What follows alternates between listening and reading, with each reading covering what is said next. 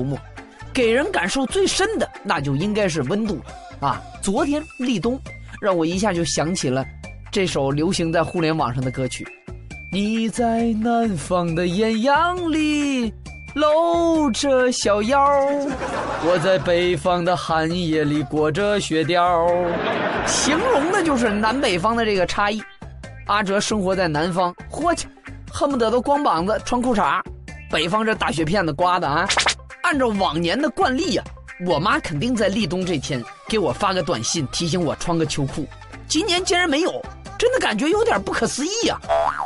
要是往年，我妈一定会告诉我，秋裤一定得穿，不然那菊花会被冻裂的。网上不是还有诗句是这么说的吗？两岸猿声啼不住，你妈喊你穿秋裤，是不是？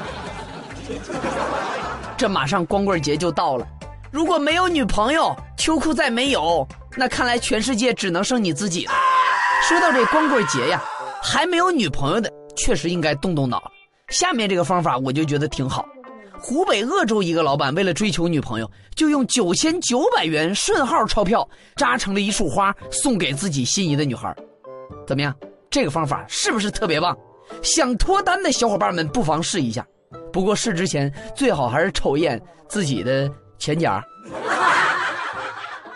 所以有朋友就跟阿哲抱怨：“你说哲哥呀，你说现在我这找女朋友太费劲了，我能不能在你《笑傲江湖》的节目里边报一下坐标？”然后看能不能给我找个伴儿什么的，这个我觉得其实可行。等我们节目开通了公众微信账号什么的，或者开通评论什么的，大家也可以互动一下，对不对？但就于我个人而言，关于找女朋友这个事儿，还是有我自己一些独到的见解的。其实我觉得呀，现在找女朋友，就像买了辆二手车，你真的说实话，你真不在乎那是几手的，就怕前车主还有钥匙。时不时的开出去溜溜，烧你的油不说吧，开坏了你还得自己修，是不是？刚才朋友说了啊，那湖北那老板追求女朋友啊，用人民币钞票啊弄成一束花，追求女朋友除了钱就没有别的了吗？有，什么呢？苹果。要说苹果这玩意儿太厉害了啊，这货绝对是水果界的真正老大呀，一个诱惑了夏娃，一个砸醒了牛顿。一个害了白雪公主，一个主宰了广场舞，另外一个还当上了手机界的霸主。对了，我还忘了，这苹果这玩意儿还霸占了平安夜。你说这平安夜有多少女孩都是以吃苹果的名义被骗去吃香蕉了呢？